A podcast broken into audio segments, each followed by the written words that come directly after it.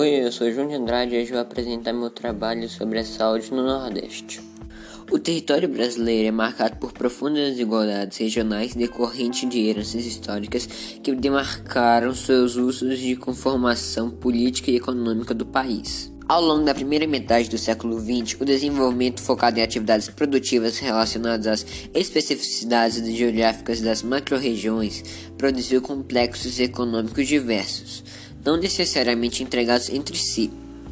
A concentração das atividades urbanas produtivas nos espaços litorâneos e em grandes centros metropolitanos ampliou-se com a introdução e a transição rural urbana da população. Geral, a configuração territorial do Sistema Único de Saúde expressa e reproduz as desigualdades regionais no Brasil. Entre os anos 2014 e 2018, sua distribuição espacial de serviços públicos de saúde acompanhou as tendências de desconcentração e desigualdade que marcaram o processo de globalização. Equipamentos de média e alta complexidade mantiveram-se concentrados principalmente em capitais, metrópoles e alguns poucos polos regionais resultando em grande variação do fluxo de pacientes para a utilização de serviços.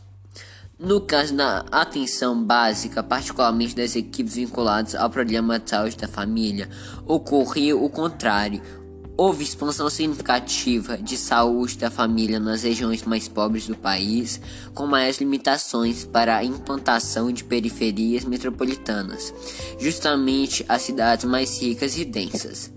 Tal padrão de distribuição da oferta repercutiu nas desigualdades sociais e geográficas.